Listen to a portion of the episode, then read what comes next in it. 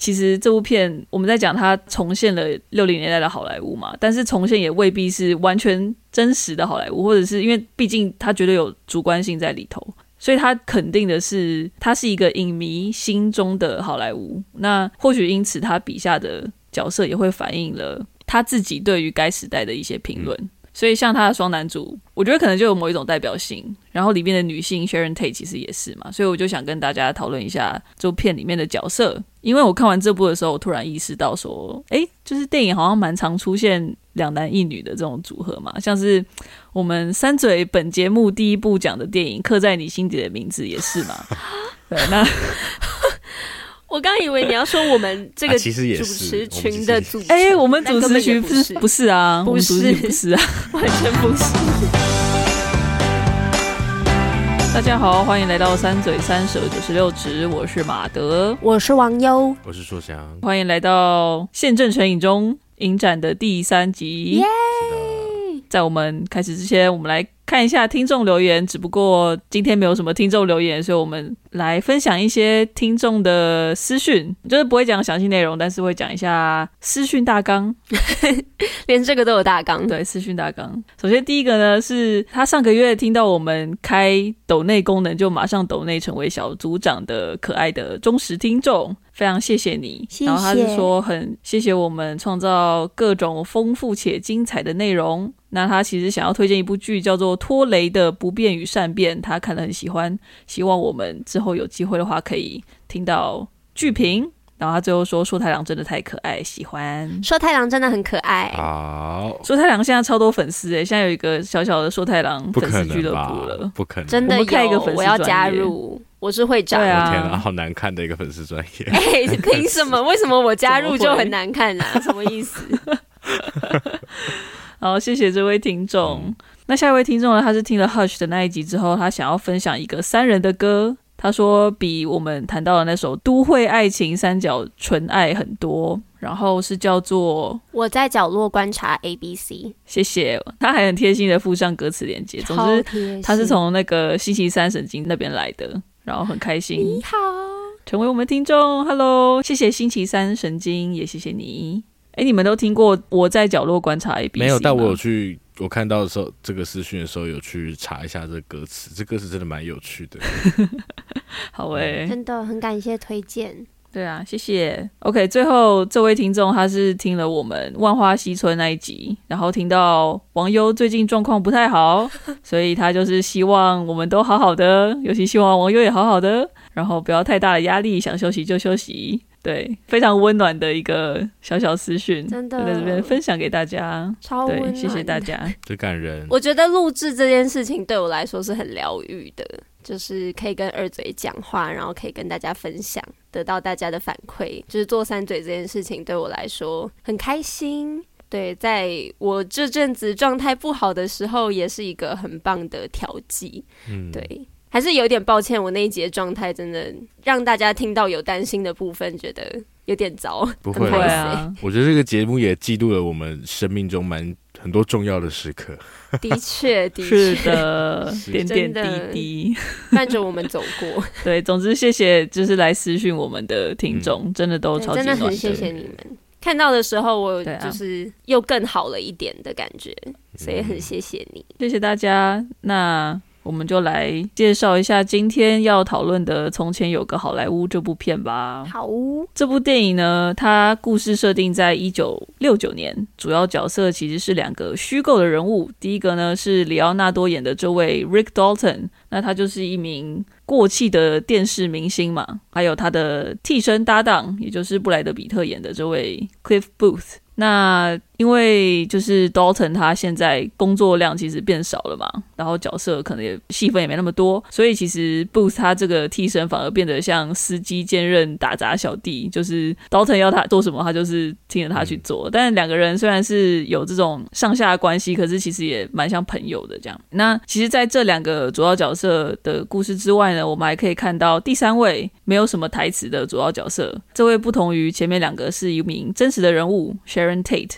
那我们就是可以看得到他的一些生活的片刻。所以电影基本上就是在捕捉一九六九年这一年当中的三个日子当中，他们三个人各自做了什么事情。所以剧情说起来是简单啦，但其实也蛮不简单的。但 对，总之总之就是这样子。对，我们就直接进入出品。我们等一下讨论可能会再更详细的看这部片。好，那大家想好你们的出品了吗？嗯嗯，OK，三二一，七点六。咦，哎、欸，你看我的状态真的有好一点吧？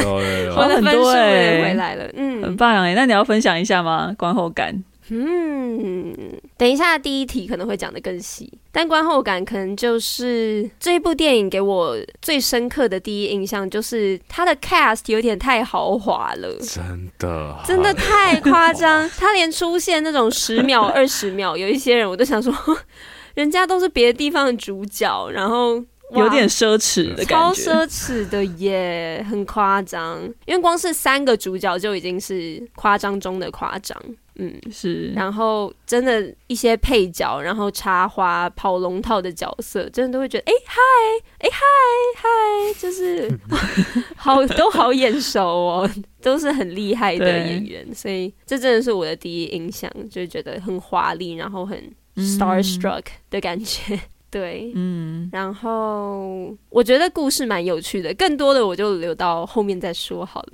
嗯嗯，OK OK，我觉得真的这部片的卡斯是真的有点恐怖。毕竟如果你是塔伦提诺的话，你应该要谁有谁吧？对，可能。但是大家档期都可以，的确也是蛮天时地利人和的吧？我觉得，哦，还是如果听到塔伦提诺，可能对啊，可能排出来，嗯，对啊，手刀跑过去片场。嗯不知道啊，谢谢网友分享。那硕想嘞？我看这部电影两次嘛，然后我还蛮印象深刻。第一次看完的时候，我是有点满头问号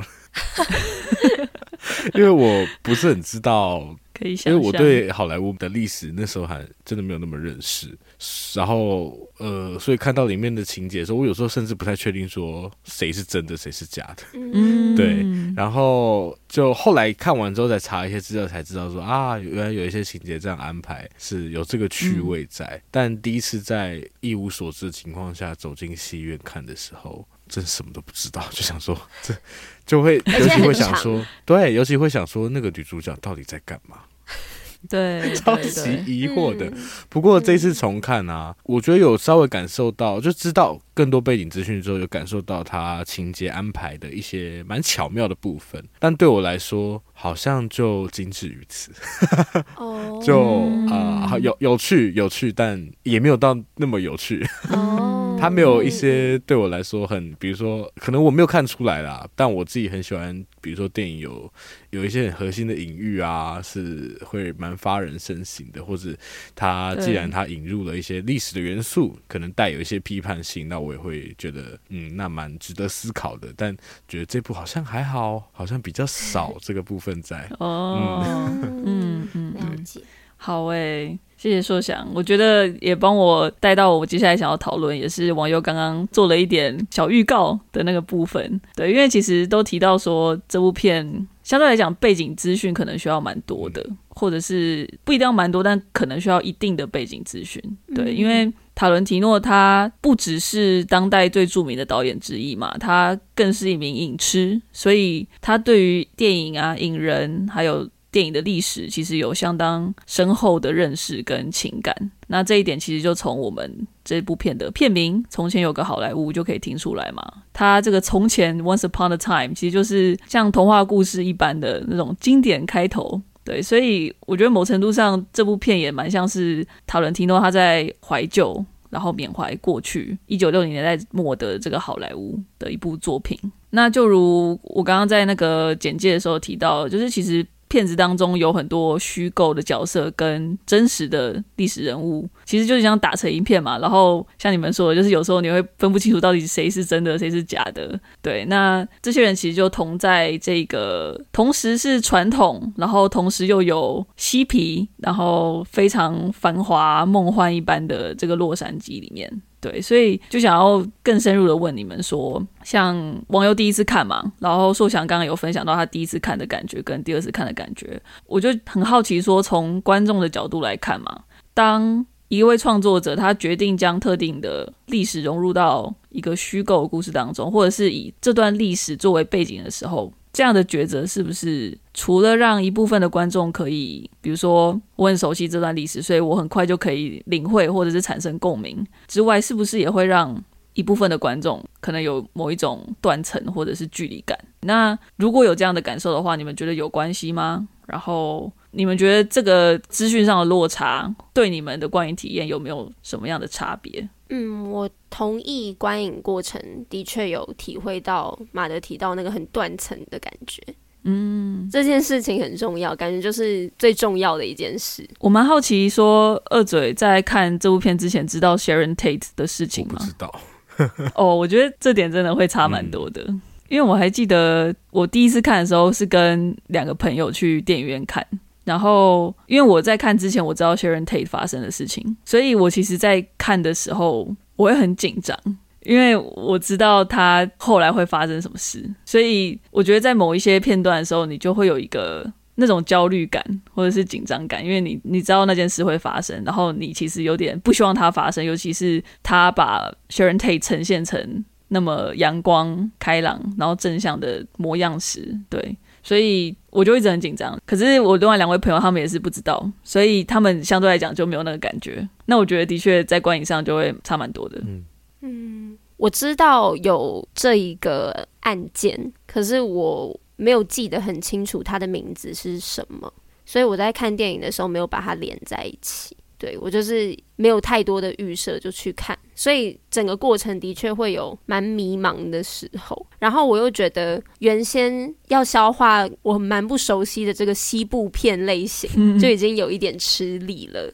加上三位主角各自就是分量都很扎实又互不相连的故事，就是每每到一个段落都会觉得哦。有点迷路，对，然后这时候就会很庆幸这部电影有很强大的 star power。我自己个人啦，因为对这些演员的熟悉感，就还是会让我一路都蛮目不转睛，然后会维持我想要了解的欲望。然后当然也是因为他们的表演很精湛，就是好笑的时候好笑，然后动人的时候动人。所以我觉得在尚不可完全理解的情况下，也能够渐渐投入这个故事。我自己看完的时候。的确也不是很透彻的了解，我也是在确认了 Sharon Tate 的新闻，不是也不是新闻，就是那个事件之后，才有一种恍然大悟的感觉。嗯，对。但是我觉得也没有减少我对这部片的喜欢。嗯，所以对我自己的感受是这样。嗯嗯嗯，对啊，我也是，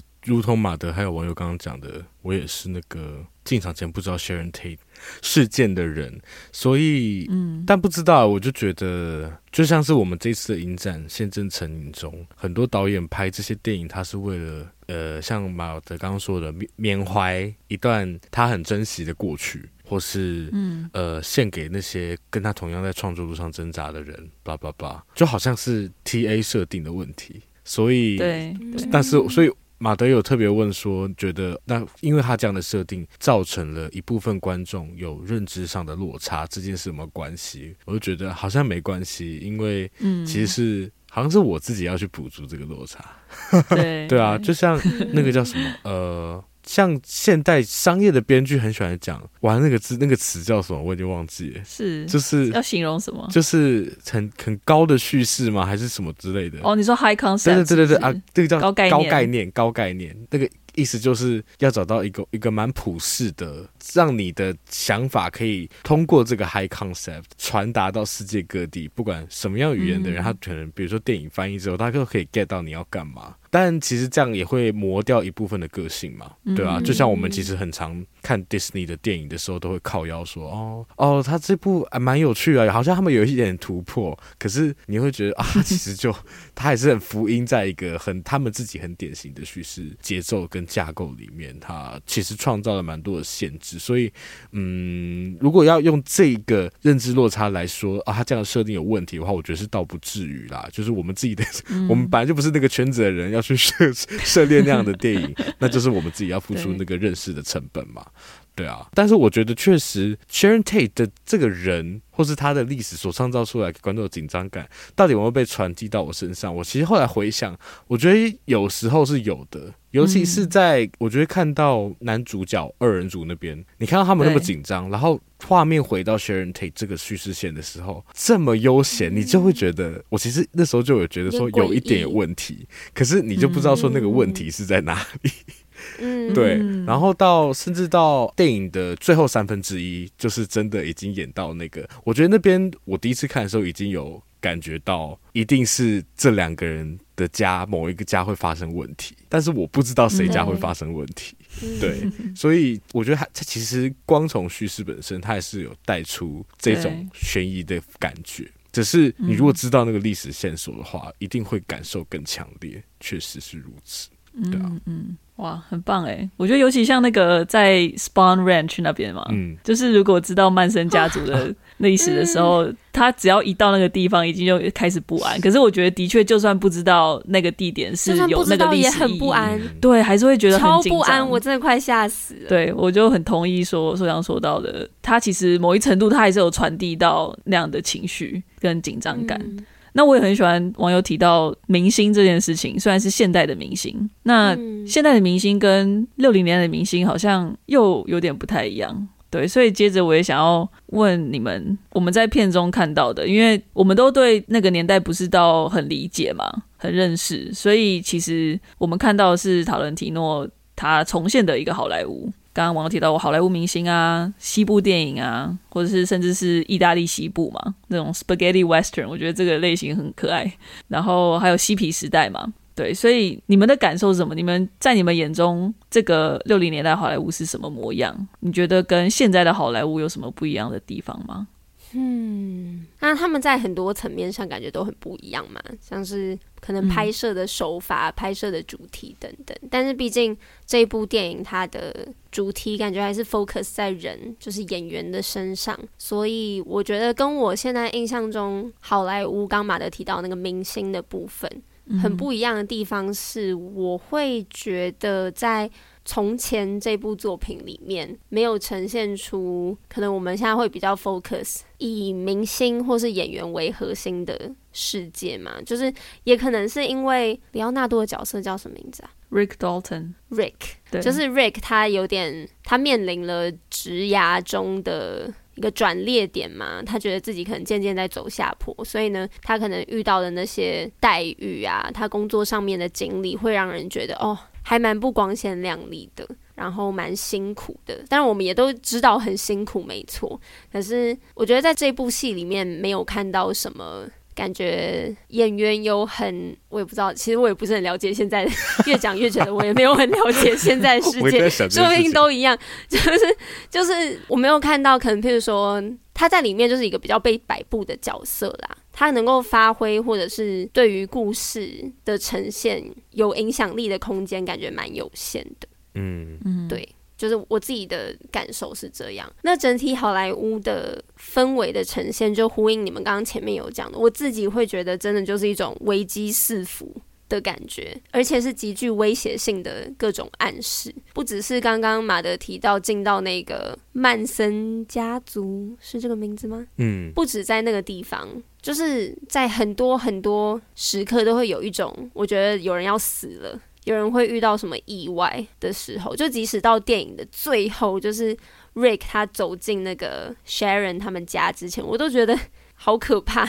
就是那个氛围让我觉得很危险，有点小诡异。就是很多地方都让我觉得，哦，角色的生命好像要走到尽头了。然后我觉得也呼应了这部电影所设定的时空，就是一九六零年代末好莱坞所面临的一个黄金时代的结束吧。所以呢，处在当中的人事物一直都要面临一种即将衰败结束的一种危险或是惆怅。我觉得的确是因为他真的是在捕捉一个，就是我觉得不是衰落，而是这可能等下会再讲更多。对，但是的确是一个时代的完结。嗯嗯嗯。那我其实觉得讲到明星啊，我们在《万花嬉春》其实有稍微讨论到一点点啦。对，就是明星的重要性吗？或者是魅力，或者是垄断性？可能是说垄断性，就是说在某一个年代。应该说代表性，可能像是我们有讲到说，在现代没有一个那么那么能够代表某一个年代的一些大明星，但是在当时可能可以找到一些，像我们在片中看到的，有稍微出现一下，像那个史蒂夫麦昆嘛，嗯，对，在一六零年代就是巨星等级的，那你其实可能就可以数得出来，那时候有几个是真正在好莱坞是那个顶尖的，那相对来讲，Rick 他就是不是在那个好莱坞顶尖的。那样的角色，那其实我觉得蛮好玩的，也是在那个他们住的地方，Rick 他的他是住在 Polanski Roman Polanski，就是非常有争议的这位导演，但是在当时是非常炙手可热的导演，你就可以看到他在地理位置上，他就是住在。他们家楼上嘛，所以其实，在那个斜坡上面，就是他也是在那个金字塔顶端，而 Rick 他是在下方，对，所以我觉得这个视觉上的象征性也蛮好玩的，就是在非常有阶级感的，我觉得是非常有阶级感的好莱坞。那相对于现代，我觉得，如同我们之前在《万花嬉春》讨论到的，其实是一个那个阶级可能没有那么明确，我觉得还是存在，可是因为科技的发达，或者是创作的管道有更多了，所以那个垄断性也不会那么强。那相对的那个秩序也不会那么强，所以我觉得那个网友提到那个危机四伏感，某一部分其实就是那个年代的焦虑。我们看到那个越战，其实在电影中还有一些背景的声音嘛，从新闻一些新闻片段可以听得见。然后嬉皮的出现就是一个反动嘛，嗯，所以其实都是相互呼应的。就是在这个秩序还持续维持的这个六零年代，可是它好像也有在一个崩解的状态，所以真的是蛮有趣的一个时间点，对啊。那素想嘞，觉得确实讲到那个嬉皮的出现，我觉得电影里面有一句我蛮有印象的，就是应该是他们在讨论要不要去，嗯、要不要动手吧，就是嬉皮孩儿们哦，他们在，他们就说对。这里是哪里？这里是好莱坞诶，好莱坞是一个什么样的地方？是这群人他们现在电视上你看到每一部作品里面都跟杀戮有关系，然后这些人靠着就是摆弄这些杀戮的情节在赚钱，但是在远方，在越南有人真正因为暴力而死去。我觉得这个好像搭配马德刚刚讲的那一段，就还蛮点题的，有点让我们见微知著，大概可以理解说为什么那个年代它会走向另外一个新的时代，或者为什么 CP 会在这个剧情里面扮演一个重要的位置。然后讲到那些旧时代的特色，我觉得最强烈的形象应该还是主角们。这部其实算是两个双男主嘛。对，然后我觉得在这个年代好像也蛮蛮有道理的。马德也提到那个 Western，就是很很 masculine 啊。对，那个年代的他们的作品，然后甚至连同到刚刚讲的那个以暴力为 为核心的这种呃美学理念，其实都是很 masculine 的。然后我们知道，其实其实女性相关的运动也是在六零年代之后才慢慢有起头嘛。所以这个年代，其实我觉得他也真的是，我觉得他选双男主作为一个设定，好像也可以呼应到这件事情。嗯嗯。真的，我觉得西部电影这个类型的确也是这部片的一个大重点。对，然后讲到双男主这件事情，谢谢硕翔。我就觉得说，因为其实这部片我们在讲它重现了六零年代的好莱坞嘛，但是重现也未必是完全真实的好莱坞，或者是因为毕竟它绝对有主观性在里头，所以它肯定的是它是一个影迷心中的好莱坞。那或许因此他笔下的角色也会反映了。他自己对于该时代的一些评论，所以像他的双男主，我觉得可能就有某一种代表性。然后里面的女性 Sharon Tate 其实也是嘛，所以我就想跟大家讨论一下这部片里面的角色。因为我看完这部的时候，我突然意识到说，诶，就是电影好像蛮常出现两男一女的这种组合嘛，像是我们三嘴本节目第一部讲的电影《刻在你心底的名字》也是嘛。对，那。我刚以为你要说我们这个主持群的主，哎，我们主持群不是不是啊，不是不是啊，完全不是。所以我原本要纠正，想说哈什么意思？好，那这这部作为宪政成影中影展第三部，其实我们也可以看到说，从万花嬉春的 Dawn 跟 Cosmo 加 Cathy，还有大灾难家的 Tommy 和 Greg 加 Amber，对这个这个组合，其实到好莱坞也是嘛。就是 Rick、嗯、Cliff 加 Sharon Tate。所以首先想要问你们说，你们会怎么看待片中 Rick 跟 Cliff 这个演员，还有他的替身两位好朋友在片中是形容说 a little more than a brother and a little less than a wife 这个。蛮有趣的形容方式，就是好像比兄弟更好一点，然后但是比妻子更少一点点什么的这种紧密关系。形容对啊，但是好真的好随口的一个就说出来的一个东西，好会写。对啊，好，那首先你们会怎么？你们怎么看这对？我当然这两个人我看的很快乐啊。这个部分我当时看的很快乐。请说，请、就是、请详细解说一下。不用解释吧？就看过，应该都觉得很快乐，好记的，自己觉得很快乐。哎、欸，拜托，这两个人都、就是对啊。你有看出一些什么吗？没有，我嗯，我或者你会怎么解读？解读 要怎么解读？哇，这个解读也是很难的。可是因为你当然可以脑补很多啊。你看那个 Cliff，他你看又单身，然后就是自己养条狗这样。然后就是随时随地，他也跟小狗一样，就是一直贴在那个 Rick 的身边，这样。然后即便哦，他有老婆了，然后什么都没关系，就是这个部分就是有很多的想象空间。对，而且是他老婆来了，他就说我没办法再亲你了。对我们这个关系可能要。但他也是有没有？哦，而且对啊，而且你看，在那个他们经历了一番激战之后，Rick。他就是意思就是说啊，还是我陪你去啊？说啊，他在睡觉，我老婆要睡觉了啊。狗啊，狗就是这个老婆旁边啦，他们两个自己就是可以互相陪伴彼此啊。我跟你去啊，可是他们就有一点就是拉不下脸，说没关系，我们明天见，明天见。那段就是看得很开心啊，嗯欸、真的哎，对啊。但是我我我不知道我。怎么诠释？我觉得蛮难的，因为但我但我我我觉得蛮开心看到，因为刚刚讲到，其实这部片很就是西部，然后又是两个在演西部片的人啊。如果他如果他真的就是呈现两个极度 masculine 的男性的话，我觉得这部片就会有点过时。但他去他其实有很多很多地方都把这两个假设我们想象他就是纯友谊好了，就是这两个男性的纯友谊。里面那些很 bromance 里面很阴柔的部分给拉出来，而且我觉得是蛮有意思的，就是推在观众眼前给大家看。对，我是不觉得他应该有有意搞 BL，应该是他应该没有这个企图，但 但我觉得 就是看到这个点会还蛮开心的。我不是讲那种开心，嗯、我的意思是就是他没有给我一个很刻板、很刻板，就是真的是那个年代出来的男性的感觉。嗯。我想要承接硕想提到这一点呢、我觉得其实某一程度来讲，有时候你阳刚到一个地方，它其实有一个 homoerotic 的东西在那边，就是同意，对啊，就比如说你看两个人在两个男性在那个摔跤，在扭打。对不对？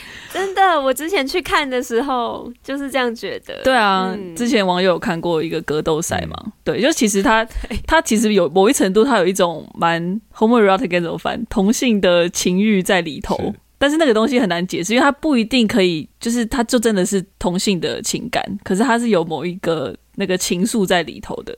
我觉得其实稍稍扣回到《全山记》里面啊，oh. 我们之前提到《全山记》，其实某一程度它也是在反映了这一块嘛。对，它不一定，甚至不是到阴柔的地方哦，而是它是阳刚到一个极致的时候，因为没有办法用比较阴柔的方式去诠释，所以反而是用另外一个行为去呈现它。嗯，讲的太好了。对，我觉得这点这点真的蛮有趣的。是。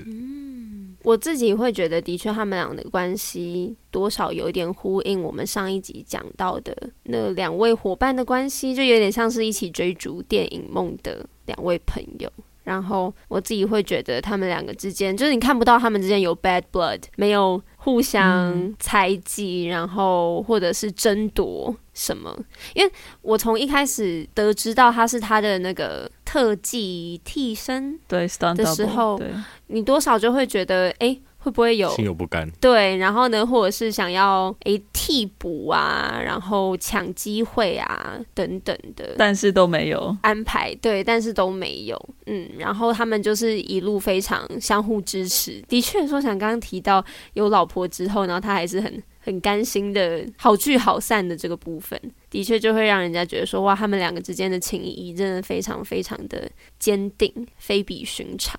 对，对啊，两个人之间的关系，嗯，就呼应到这句话。这句话真的有点难解释，就是它就是你一听很有感觉，但细讲有点说不出来是什么东西。对，说不出来是什么，很难讲的更好。但是我觉得不知道，可能是因为我最近状态关系，所以我就觉得 romantic love is so overrated。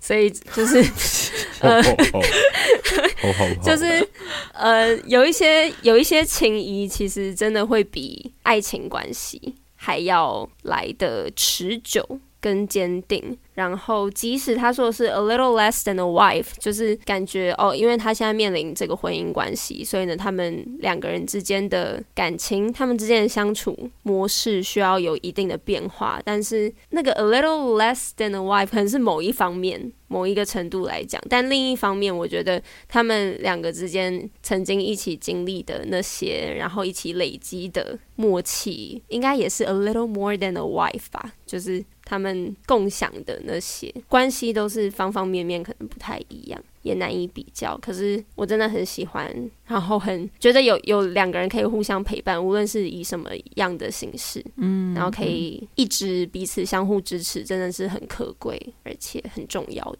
嗯嗯，对啊，两个人的关系的确是这部片。我觉得很核心的点啦，因为像你们说的，其实这部片故事线算蛮发散的嘛，好像每个角色之间没有到很大的关联，所以其实这两个角色之间的情谊，就是让这部片可以有一定程度聚焦的方式。嗯，我们可以抓住的很确定的东西。对对对对，嗯，哎、欸，可是我觉得有一件事情蛮好玩的，就是其实 Cliff 他有杀了他的太太、欸，哎，是真的有杀，是真的有杀，因为。电影虽然没有演出来，嗯、但是因为塔伦提诺他后来有出一本就是跟电影一起的小说，哦、然后小说里面就就有提到，就是 Cliff 他是真的杀了他的太太，哦、所以我知道之后就，我觉得蛮看得出来的啊，因为到最后那个他对那个女生真的非常非常凶残呢，就是一直拿他的头去敲，就是那个真的蛮可怕的，感觉他杀红了眼的部分。对啊，虽然他那时候是有点嗨的，对、啊，我想说他就是哦，对啦，是他在也是嗨。对啊，是嗨没错，但对，就是一个小资讯，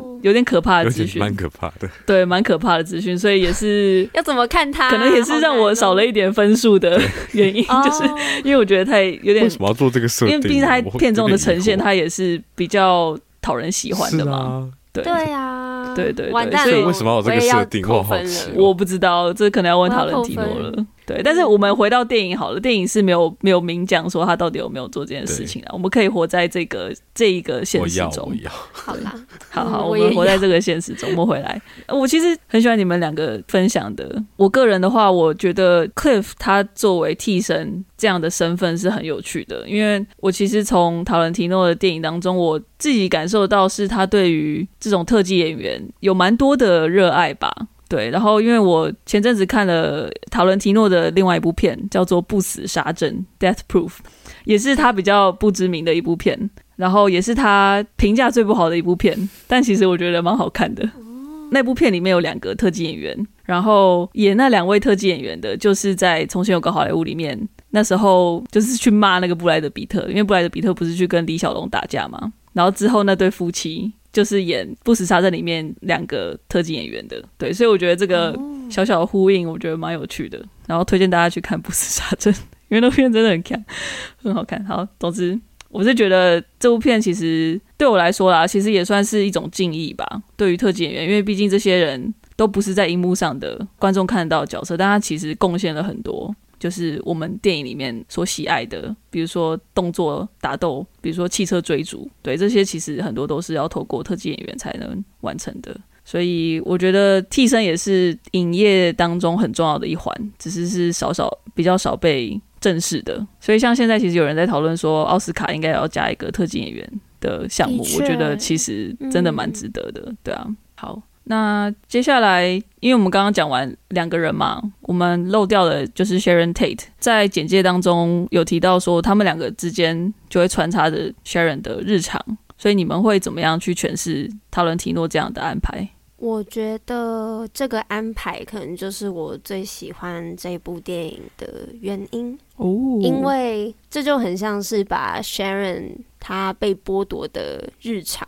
跟他的人生还给他，在我心里我会这样想，因为真实世界中他遇害的时候怀胎八个月，然后他是影坛极度被看好的明日之星，他生命当中还有非常非常多值得期待的部分，也原本就应该要有规律日常的生活。所以我们在电影里面可以看到，虽然他的台词很少，但是他展现了很多 Sharon 生活当中的面相。譬如说，他可以在派对里面很忘情的舞蹈，然后在家里听音乐、收拾行李，然后跟三五好友聚会聊天，也可以亲自到电影院观赏自己的作品，收获观众的回应，然后可能在心里默默的为自己感到骄傲。他有好多好多的情绪跟经历等着他可以走过，可是这些到最后都没有等到他，因为他的现实，他的故事很残忍。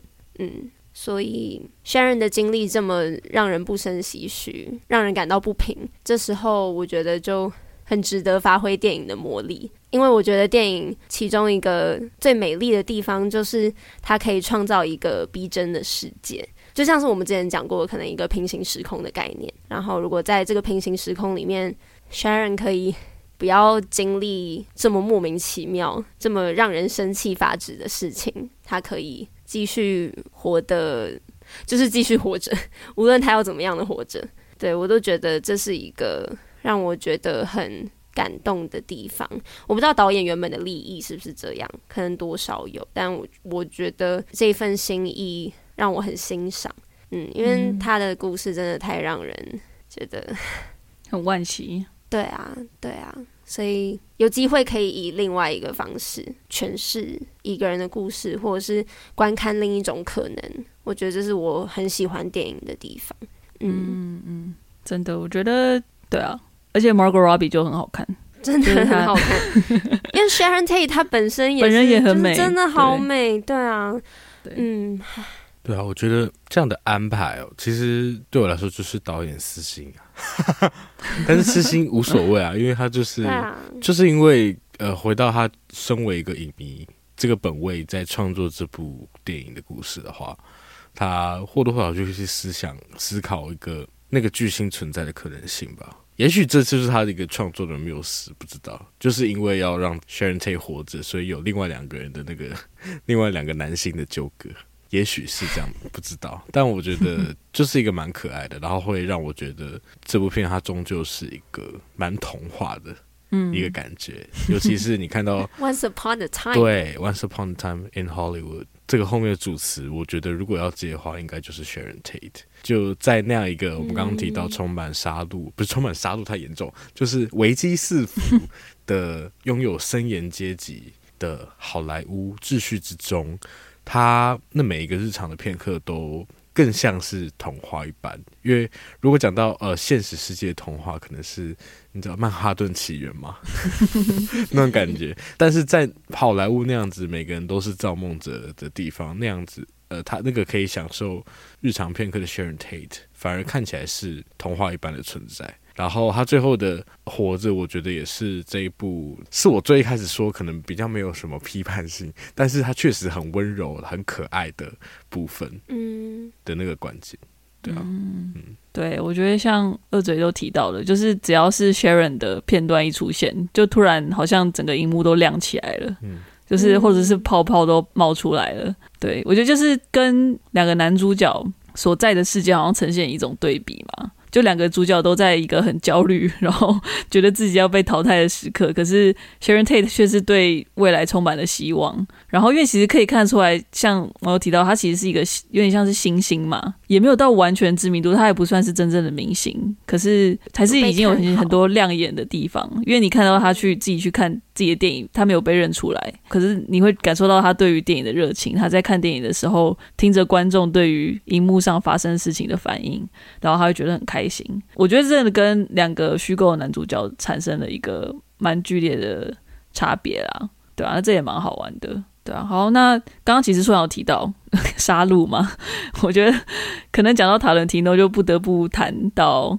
电影中的暴力嘛，因为。大家如果有看过塔伦提诺的电影的话，诶，我现在想一下，好像没有一部没有暴力在。对，在他目前九部电影当中，他自己是说他只拍十部就要退休了，对，他要去写小说。对，那但是在他目前的电影当中，他其实对于暴力都蛮不吝啬的，对，可以这样讲。所以想问二嘴说，你们对于本片就是刚刚讲到突如其来的一个暴力的结尾，因为其实这部片两个小时四十分钟嘛，那前面其实虽然有紧张有危机，但是算蛮平顺的。可是到最后面的时候，突然就有一个真的很很高潮的，对，非常激烈的一个暴力的场面，对啊，你们的看法会是什么？对你们来说，这样的暴力对你们起了什么作用？或者是你们认为放置这样的暴力在其中有它的目的吗？还是你觉得它就只是只是暴力而已？嗯，我觉得其实哎，这题放最后非常的非常的自然，因为它其实有点可以统整我们前面讲的、的内容，包含提到说呃，作为一个时代的终结，一九六九年嘛，对，嗯、然后有点像是透过这个情节去亲手。结束掉那个年代嘛，好，这个有点远了。但是我觉得最直接谈回来说，暴力在这个整个情节里面存在的目的，我觉得先假设我们是知道 Sharon Tate 这件事情的人好了。像马德提到的，他一进戏院在看呃 Sharon Tate 这些片段，甚至他们后来男主角进到片场的时候，这些情节都会累积一定程度的悬疑啊跟担心吗？然后。暴力算是一个很常见在疏解这些 build up 悬疑的一个手段，对，因就是就有点像是希腊希腊悲剧，其实也有很类似的原理啊，因为主角一开始身上就会有所谓的他们是他他是就是一个在从观众的视角来看，你会觉得说天啊，这个人就是有问题。的一个点，不管他再好，他再怎么样，可是他这个点一定会带来一些什么，对他招致一些灾难。所以你在看后续的片段的时候，就会一直有一个哈，他这次会不会让他出事？这次会不会让他出事的那个心情。然后直到最后，他会有一个时刻，好像会让观众。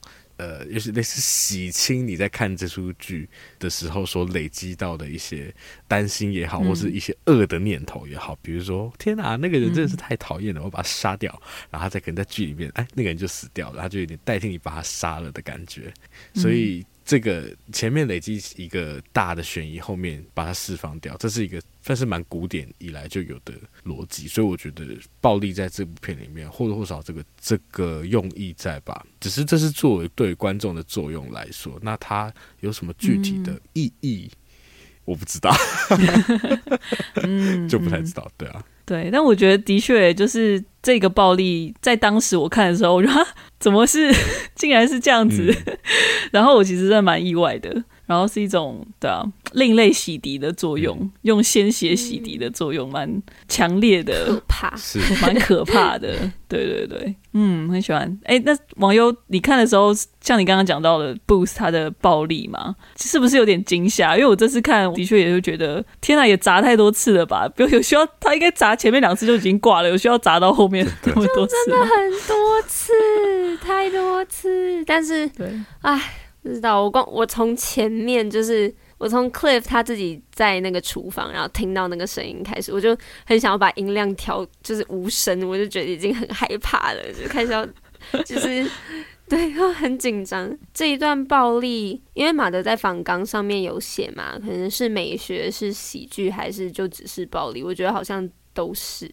嗯嗯，然后这些对我来说也衬托出，无论是之前那个案件，或者是故事里面所发生这件事情，两者都具一种荒唐性。然后回到刚刚我们有讲到的，因为《Once Upon a Time》是人们都很熟悉的一个童话的开头，嗯，所以我们在一开始看电影的时候，可能就会有一种哦，导演他很清楚的跟大家说哦，我要说故事喽的这个预设，然后再加上童话故事通常不被信为一件真实的事情，所以我觉得后面这个很夸张的暴力有点呼应了。算是呼应吗？但又嗯，又算是他其实是可能是在展演一个真实事件的发生，所以才凸显了它的荒谬性。嗯，嗯，就是他这个荒谬提醒了哦，这是一个虚构故事，但是它跟很残忍的、令人费解的那个现实的对照，就是更显了 Sharon 的结局的悲伤吧。嗯，在真实世界里面的，嗯、对，嗯，对，我觉得对于。这个暴力的结尾，有人喜欢，也有人不喜欢。但是不管喜欢或不喜欢，无可否认的，应该是它是一个非常塔伦提诺的处理方式。嗯像王刚刚提到的，我在大纲中有写到说，这个暴力究竟是美学还是喜剧，还是纯粹的暴力？我其实会这样提问，一部分也是觉得，常常他的片子当中真的就是三种都有，有一些画面是真的有那个暴力有另类的美，很难很难解释，但是它是有一种美感在的。那有，就像是那个女生她掉进泳池的那个瞬间，嗯、她的血的那个红色跟泳池的蓝色，哦，那一幕很美。对，就是你就没办法，它就是很冲突的，但是那个冲突、嗯、很浓浓度很高。没错，没错，没错，对啊。然后喜剧我觉得也有，因为它就是很夸张嘛，它夸张到你说 这是太荒谬了，就是它会变到一个很搞笑的层次。嗯、那就暴力本身，我觉得暴力的。纯粹它也是存在的，我觉得这可以扣回到，因为刚好在看台湾提诺那个七零年代那本书，真的超难读，因为大部分我都不知道我在看什么。但是你因为里面很多明星啊，很多电影啊，都是七零年代的电影，我对七零年代的涉略没有那么多，看到我就一直在狂做笔记，然后大部分都不知道我在干嘛。但是你还是会觉得他写的还是觉得让你很很受吸引，因为唐人提诺是在那个年代长大，他大部分那时候看了很多都是七零年代的电影。所以我觉得一部分他后来的作品其实都跟他那时候看的电影很有关。不知道大家有没有听过有个叫剥削电影 （exploitation film）？那这个类型其实就是它的题材都是蛮煽情、蛮耸动的，然后风格是非常夸张、跟强烈的。那暴力跟性其实就是在其中经常是被彰显的，有它非常独特的呈现方式。所以我觉得。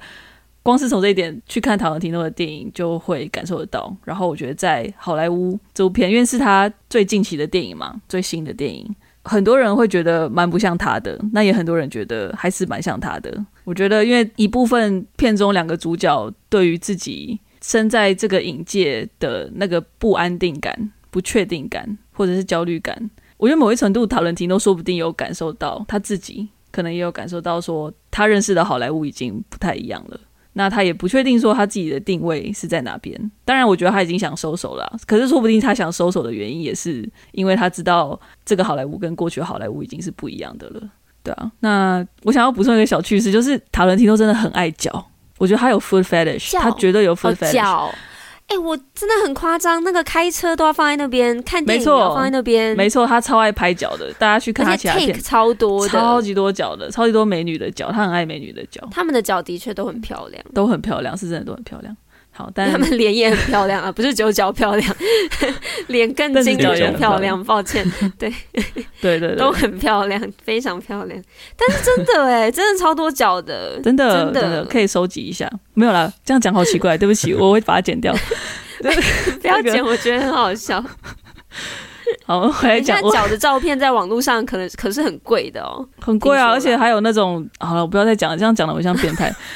我先回来讲电影里面的暴力，讲电影里面暴力好像比较不变态一点。嗯、对，就是电影里面暴力，我很喜欢你们提到的那个作用。我觉得针对结尾，我自己有可能两方面的诠释嘛。一一部分是复仇的概念，塔伦提诺除了刚刚讲到他对于剥削电影的热爱之外，他也很喜欢复仇这个主题。如果去看他过去的作品，《追杀比尔》是一个新娘的复仇，然后《恶棍特工》是一个专杀纳粹的特工小组。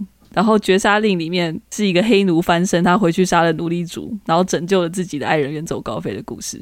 对，那《不死沙阵》也是，它也是一个复仇故事。可是重新有个好莱坞这个童话里面的复仇蛮有趣的，他的复仇不是角色的复仇，我觉得好像是一种观众的复仇。就是我觉得有点扣回到你们前面谈论到讨伦提诺的私心，然后呈现了很多 Sharon 的那些片段。我觉得某一部分他的这个复仇是一个。对于曼森家族，或者是对于那个暴力的复仇，就是透过电影，他好像为历史上的受害者复仇了历史上的加害者的那种感觉。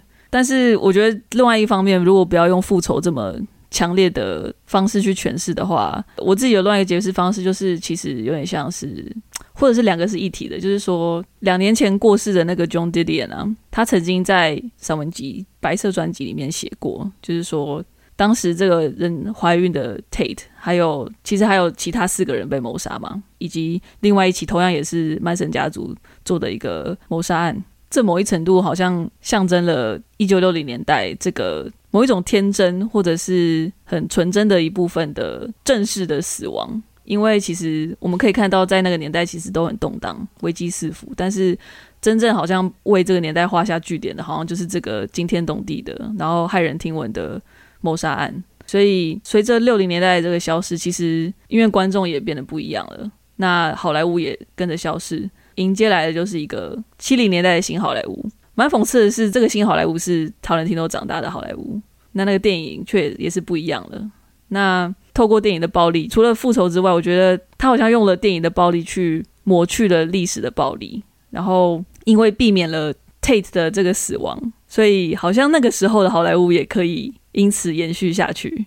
对，就从这个角度，好像还蛮浪漫的啦。但嗯，我觉得这个好像被解救的感觉，我觉得随着随着电影的结束，好像还是有一种终究要回归到我们的这个现实，就是电影慢慢进入那些 credits 跑的时候，你好像还是又慢慢的从这个童话里面离开了。对，但是当然那时候那个片刻的那个梦幻，我觉得可能还是隐隐约约在啦。嗯，讲的好好哦，哦，谢谢。好，那今天就到这边喽。好，如果喜欢我们的节目的话，欢迎到 Apple Podcast 或是任何你的收听 Podcast 平台给我们五星评价，也别忘了留下你今天的感想。那如果想收到之后更多讯息的话，可以到 Instagram 还有 Facebook 搜寻三嘴三十九十六尺。别忘了订阅免费电子报之外，还有什么？